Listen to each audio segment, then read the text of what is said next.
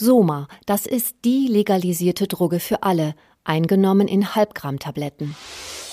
Individualität gibt es nicht mehr. Der Mensch soll funktionieren und konsumieren. Eine hochspannende Lektüre, die viele Parallelen zu unserer heutigen Zeit entdecken lässt. Medienwerkstatt Bonn. Podcast. Heute mit Axel Schwalm. Hallo. Lesen kann anregen. Und mancher wird es genießen, in dieser herausfordernden Zeit endlich einmal ausgiebig schmökern zu können. Aber warum nicht, anstatt seichter Unterhaltung, die große Literatur zur Hand nehmen? Denn auch das kann uns gut tun. Der Roman Schöne neue Welt des englischen Schriftstellers Aldous Huxley ist ein Klassiker der utopischen Literatur. Eine Buchempfehlung von meiner Kollegin Dana Schuster. Welche ist die beste aller Welten? Schon immer haben sich Autorinnen und Autoren mit dieser Frage beschäftigt. In einem der berühmtesten Zukunftsromane des 20. Jahrhunderts entwirft der englische Schriftsteller Aldous Huxley statt eines Paradieses ein extrem negatives Bild einer zukünftigen Welt. In einer gut organisierten Gesellschaft wie der unsrigen bleibt niemandem Gelegenheit zu Edelmut oder Heroismus. Es wird alles getan, die Menschen daran zu hindern, eine einzige Person zu sehr zu lieben.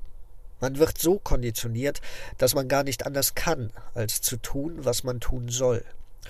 Und sollte einem durch unglückliche Umstände doch einmal Unerfreuliches widerfahren, nun, dann gibt es immer noch unser Soma, das einem Urlaub von der Realität gewährt. Soma, das ist die legalisierte Droge für alle, eingenommen in Halbgramm-Tabletten. In der schönen neuen Welt werden die Menschen in Reagenzgläsern gezeugt, bereits eingeteilt in Kasten von Alpha bis Gamma. Hier zählt der Einzelne nichts und das Kollektiv alles. Individualität gibt es nicht mehr. Der Mensch soll funktionieren und konsumieren. Und genau das ist das Geheimnis von Tugend und Glück. Zu lieben, was man tun muss. Darauf zielt alle Konditionierung ab die Menschen ihre unentrinnbare soziale Bestimmung lieben zu lassen. Embryos und Kleinkinder werden manipuliert und gedrillt.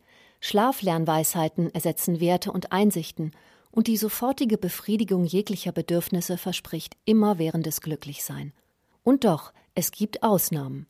Bernard Marx, einer der Protagonisten und Mitglied der höchsten Kaste Alpha Plus, empfindet schmerzlich seinen kleinen Wuchs, eine ungeplante Andersartigkeit.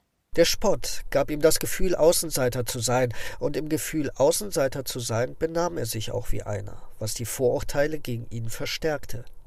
Chronische Angst, geschnitten zu werden, ließ ihn seinesgleichen meiden und Niedrigkastigen gegenüber empfindlich auf seine Würde bestehen. Wie Bernard sich gegen die Norm in ein Mädchen verliebt, wie er mit ihr ein Indianerreservat besucht und eine alte, höchst peinliche Geschichte aufdeckt, wie er schließlich dort einen Wilden trifft, ihn in die Zivilisation holt und es zur Katastrophe kommt. All das erzählt Huxley präzise und schonungslos. Satire also oder Gesellschaftskritik? Für Huxley war sein Text zwar ein Roman der Zukunft, doch prangert er deutlich die Gefahren an, die für ihn von einer durchtechnisierten Welt ausgehen. Eine hochspannende Lektüre, die viele Parallelen zu unserer heutigen Zeit entdecken lässt. Das war meine Kollegin Dana Schuster mit ihrer Leseempfehlung. Der utopische Roman Schöne neue Welt des britischen Autors Aldous Huxley aus dem Jahr 1932. Das war der Podcast aus der Medienwerkstatt Bonn. Heute mit Axel Schwalm. Bis zum nächsten Mal. Medienwerkstatt Bonn. Mehr Beiträge auf medienwerkstattbonn.de.